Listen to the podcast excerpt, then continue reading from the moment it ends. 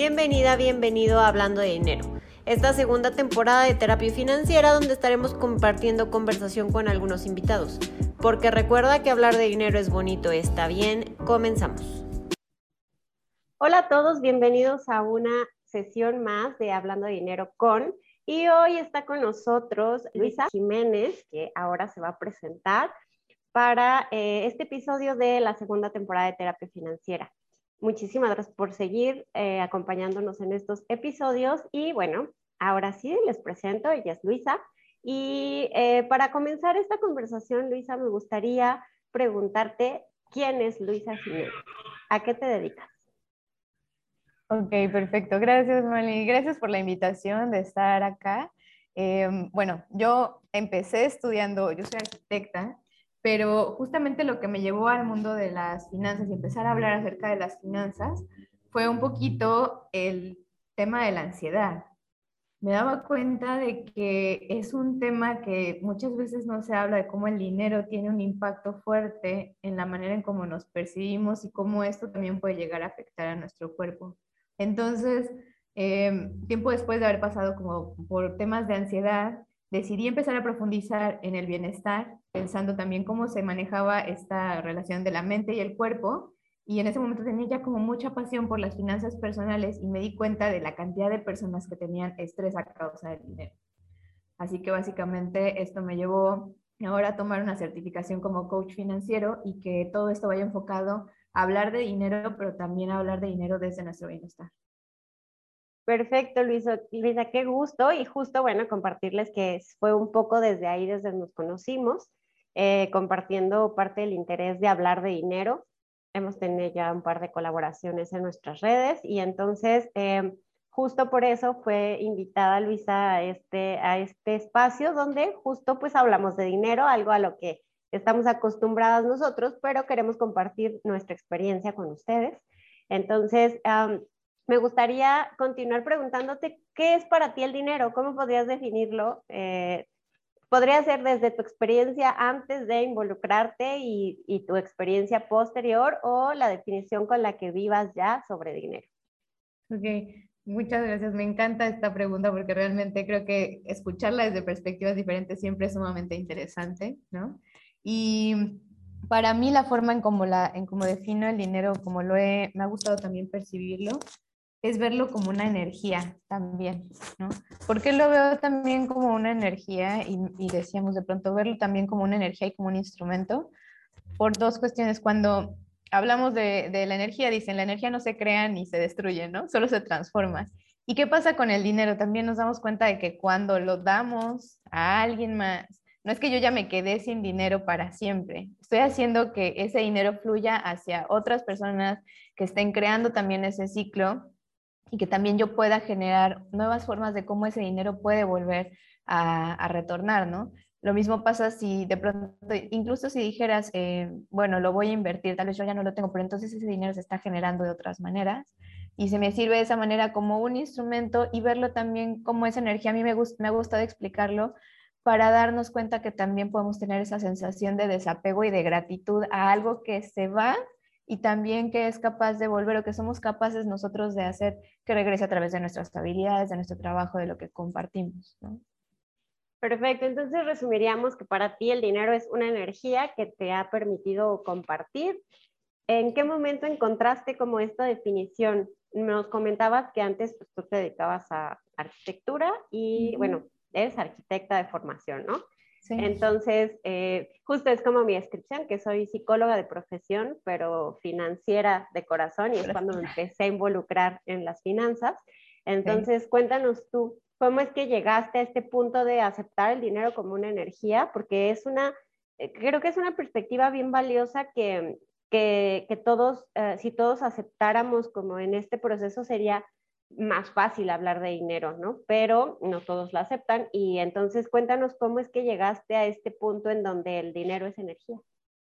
Pues me gusta mucho sobre todo pensarlo desde la parte en que cuando hablamos de energía no tiene que ser algo místico, mágico, ¿no? O sea, yo, yo puedo decirte, hablamos de energía y te hablo como de, ah, un foco, ¿no? O, o hablamos de protones, neutrones que están incluso en nuestro propio sistema me gusta muchísimo cuando hablo incluso en esta parte del bienestar, también de aterrizarlo mucho a, la sensación del cuerpo. Entonces, en esta parte de, de entenderlo como una energía también fue el darte cuenta de cómo esos pensamientos te llevan a que tu cuerpo somatice, ¿no? Que tu cuerpo sea el expresor de qué estás pensando, de cómo te estás sintiendo en relación, en este caso, al dinero específicamente. Y para mí fue ese momento de darme cuenta del nivel de estrés, ¿no? Te comentaba del nivel de estrés que veía en otras personas y, cómo el dinero, cuando podía verse de una manera diferente, cuando lo podrías reprogramar incluso desde, desde la mente y luego ya llevarlo a las acciones financieras, creaba un impacto de bienestar distinto en el cuerpo. Entonces fue más o menos, pues eso, ¿no? Al verlo también, experimentarlo sobre todo, y hablábamos de, lo experimentamos desde nosotras mismas y a partir de ahí es como vamos compartiendo. Perfecto, justo eso que comentas está bien interesante porque exacto, el hablar como de dinero como energía no tiene que ver con, la, con super místico porque podría tomarse de ese lado y tener presente que muchas veces ese es la postura que podría rechazarse, porque no todas las personas creen como en un, en un no sé, en un Dios, en un, en un universo o en, o, o, en algún ser o, o, modelo mayor a la humanidad, pero también hablar que justo es, es, un tema de energía como la que mueve un tren o la que mueve un auto o la que mueve justo la, la energía eléctrica que está haciendo que tengamos esta conversación gracias a esa energía, ¿no? Entonces qué gran, o sea, qué, qué gran enfoque ponerla como, como en la claridad de que también como puede conectar con esta parte del universo, de, de lo, que, de, lo que formamos parte, a también a, a, lo que puede ser mm, científicamente comprobado, que es algo más tangible y que es científicamente comprobado gracias a un método que se diseñó en algún momento, ¿no? Entonces, que tiene que ver como con las perspectivas de cada quien, pero lo importante es cómo puedes conectarlo y algo que, desde tu aporte me gusta muchísimo es cómo lo volvemos parte de nuestro cuerpo. Eh, porque algo bien importante y que yo lo trabajo en terapia con mis pacientes generalmente es dónde lo sientes y cómo lo sientes, porque todas las emociones tienen un lugar alojado en nuestro cuerpo y es bien importante que lo consideremos. ¿Cómo ha sido tu experiencia con estas situaciones de alojar las, las cosas en el cuerpo? Uf, me encanta esto porque es, es que siempre soy tan feliz compartiendo estas cosas y me va a encantar escuchar los comentarios que nos lleguen también respecto a estas visiones, porque la parte que he visto es, tenemos esa reflexión ¿no? de cómo la mente, si yo pienso en este momento en que voy a ir a la playita, mi cuerpo se puede sentir relajado, pero si yo lo llevo a una situación de estrés a causa del dinero hablando, eh, pues automáticamente le siento estresado, algunas personas aprietan las manos, los dientes o tengo dolor de cabeza. Entonces, cuando yo empecé a ver cómo eso, ¿no? Mi cuerpo empezaba a responder de ciertas maneras a lo que la mente le decía, parte importante era ver cómo el movimiento, en este caso podría ser el ejercicio, hacía que entonces ahora fuera mi cuerpo el que mandaba esas señales hacia la mente y volvemos a hablar de estas partes, ¿no? Uno puede decirlo como la parte energética de, ay, tu cuerpo en movimiento genera tal. Vámonos a lo tangible. Genera ciertas sustancias que tu cuerpo necesita cuando lo mueves para que tu mente reaccione de una manera diferente y a partir de ahí tomes las acciones claras y los pasos claros para llevarte hacia donde quieres estar. Qué maravilloso forma de verlo y justo me hiciste recordar, hace poco estuve en una ponencia eh, en, en, el Instituto Mexicano de Terapia Esquemas, que es donde yo me preparo como terapeuta, donde me actualizo también. Y uno de los ponentes comentaba eso, o sea, como decía, el, el modo, si no sabes qué hacer, nada más no te quedes quieto, ¿no? O sea, solo muévete y muévete y muévete. Y si no sabes cómo moverte, camina, porque justo es una, es una forma en la que le estás diciendo a tu cuerpo que no se ha terminado, ¿no? O sea, como que a, tu mente le estás diciendo, produce porque necesito moverme.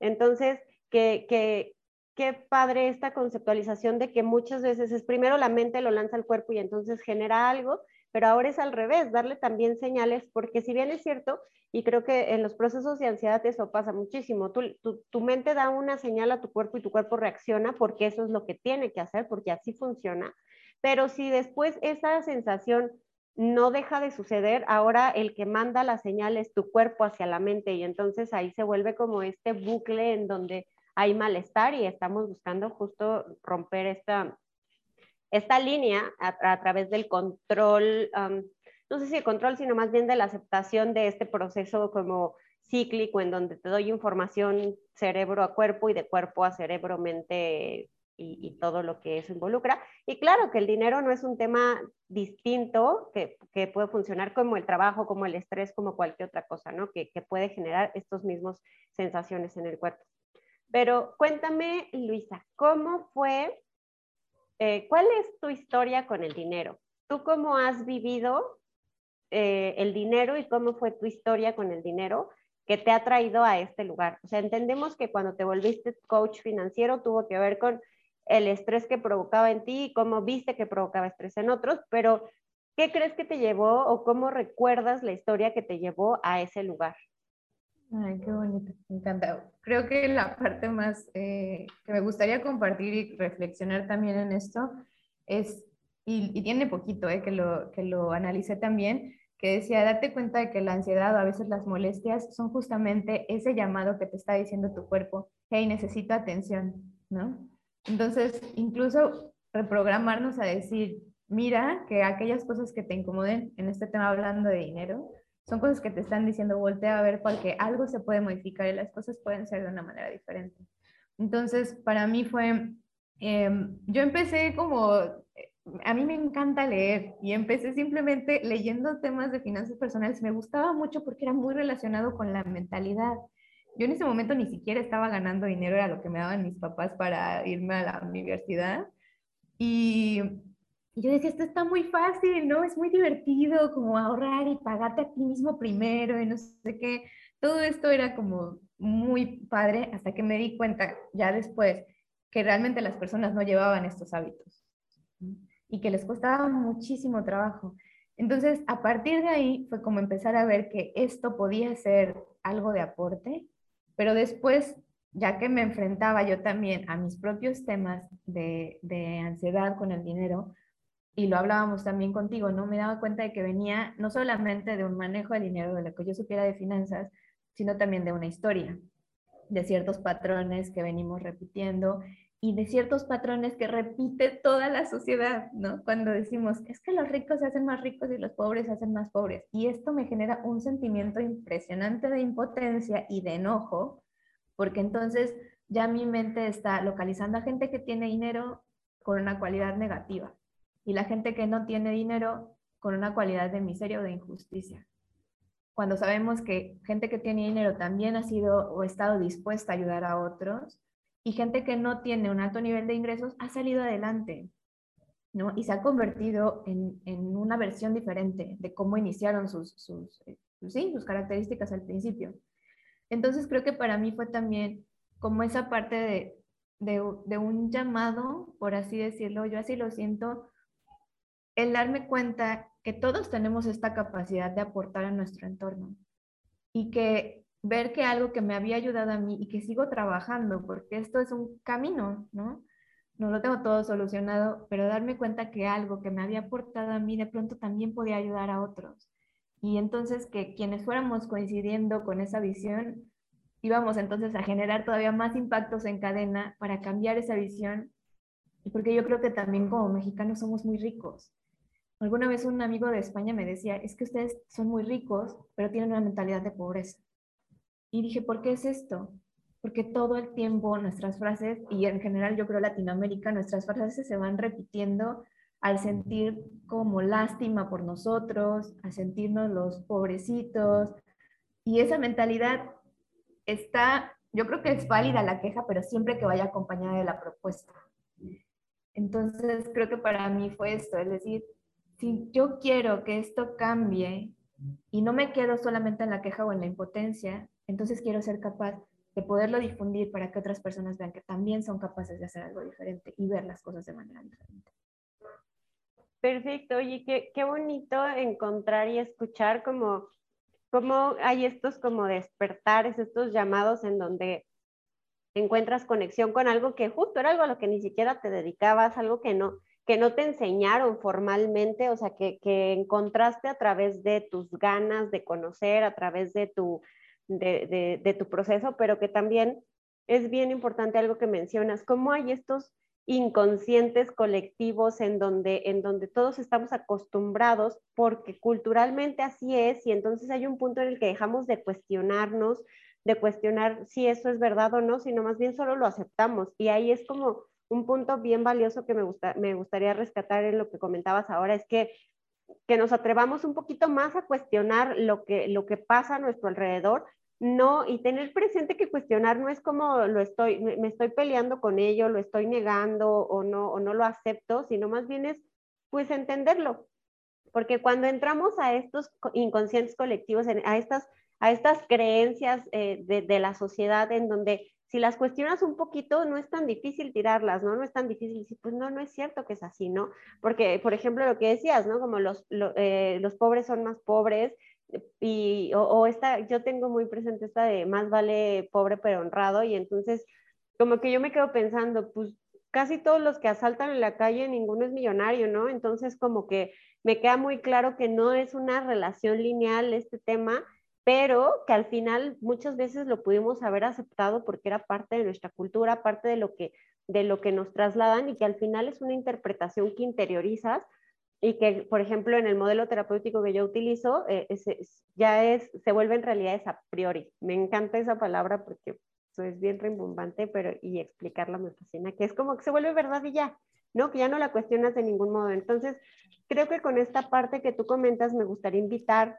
a quien nos esté escuchando, eh, y así como tú le decías, este, este llamado, esto sea un llamado, una señal para ustedes de comenzar a cuestionar un poquito solo para entender no, no cuestionar para negarlo, no cuestionar para pelearte con ellos, sino más bien para entender si es que realmente tiene el sentido que le estás dando, porque muchas veces hay cosas que interpretamos como de manera tan natural y las aceptamos tan así son y ya, que si las analizaras un poquitito más, tendrían un significado que podría ser mucho más valioso para ti, para tu vida y para tu desarrollo, ¿no? Eso es bien, bien importante. Definitivo, creo que la parte que yo rescato mucho y lo hablábamos también, eh, tanto cómo manejas tú la, terapia como cuando yo doy las asesorías en coaching, es no te vengo a establecer cómo tiene que ser tu visión en relación al dinero, cómo tienes que aplicar las herramientas que yo conozca. Creo que la invitación viene mucho a cuestionate cómo te suena acorde a, a la forma en la que cada uno quiere vivir a la forma en la que cada uno quiere relacionarse, al estilo de vida que quieres tener, a lo que para ti sea la definición de éxito o de abundancia, pero que creo que sobre todo vaya encaminado a ese vivir en plenitud y en paz. Perfecto, qué gusto, qué gusto esa, esa invitación y, y platícame así, en pocas palabras, eh, ¿cómo, ¿cómo es tu relación con el dinero? yo creo que, ok, yo creo que para mí es una aventura de constante aprendizaje y emoción. O sea, creo que la definiría así, como básicamente eso. Siempre es el cómo, cómo voy aprendiendo de, del dinero y de mí misma en ese proceso. Y entonces lo emocionante que puede ser, cómo puede llegar de maneras que tal vez yo no esperaba pero que de cierta manera he venido trabajando. Ok, me parece perfecto. O sea, esa relación como una aventura, como un proceso no cerrado, también eso es importante, ¿no? Pensar que, que, es un proceso abierto que va a continuar y continuar por el resto de tus días. Exactamente. Ok, y ahora la pregunta obligada de terapia. ¿Y cómo te sientes con eso? ¿Cómo te sientes con la relación que has formado con el dinero? Me siento, me siento agradecida porque, porque eso me ha permitido también llegar y ver, yo creo, la emoción que sentimos, ¿no? Cuando alguien cierra una sesión con nosotras y ves cómo se le ilumina la cara y vuelve a tener sueños, creo que es una sensación de, de gratitud, sí. Perfecto, Luisa. Pues qué gusto escucharte y qué gusto compartir contigo. Una persona que tiene una visión ya del dinero, que tiene una visión eh, que ha formado a lo largo de su experiencia y a lo largo de su preparación, que, que aunque mm, trabajamos del mismo tema y eso también es algo que platicábamos cuando tuvimos, eh, eh, tuve una participación ahí contigo en redes, es tener presente que, también el, tema de que este mundo es un mundo infinito de posibilidades y que no porque tengamos un mismo tema tenemos que, eh, o sea, que decir, ah, pues ella está diciendo exactamente lo mismo que yo o, estamos hablando del mismo tema, sino pensar que cada que escuches sobre el tema te puedes enriquecer cada vez más porque hay diferentes perspectivas y eso te permitirá justo cuestionar las cosas que ya tienes interiorizadas gracias a que hay otras visiones y te va a permitir decir, ah, mira, pues como yo lo veía, está padre porque así lo sabía, pero esta otra cosa me hace más sentido, me conecta mejor, eh, me conecta más desde el cuerpo y, el, y, todo lo que tiene que ver con mi cuerpo me conecta o me conecta más desde la mente, me conecta más desde el análisis, porque también hay quienes lo hablan de las, hablan de las finanzas desde un punto muy eh, teórico, eh, estructurado en números duros, que también son súper valiosos y súper importantes para el proceso de dinero, pero tener presente que pues hay un mundo de posibilidades, de visiones sobre el tema y que está en cada uno de nosotros eh, encontrar cuál es, como lo comentabas hace un momento, qué es lo que me hace sentido y lo que me conecta a mí, lo que me funciona.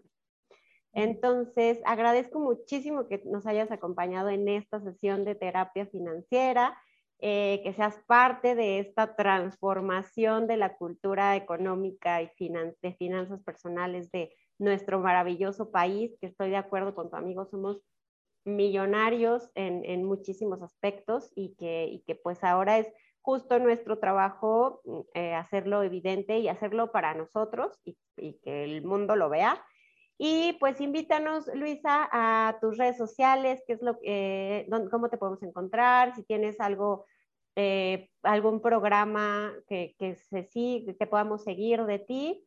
Este, y pues mm, nada más, cuéntanos.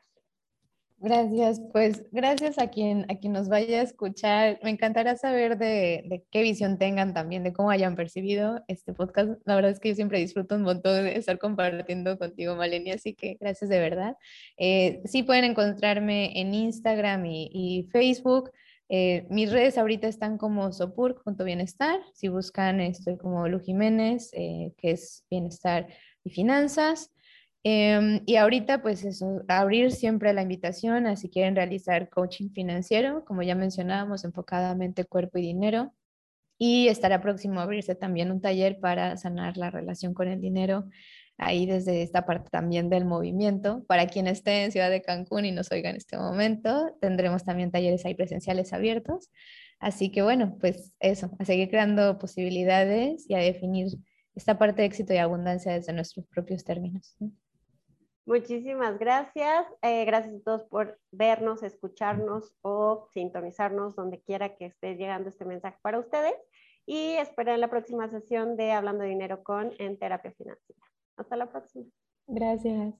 Hablar de dinero es bonito y está bien. Te agradezco haberme acompañado en una sesión más. Recuerda compartir, suscribirte, darle like, comentar, activar la campanita de notificaciones y seguirme en redes sociales. Te espero la próxima.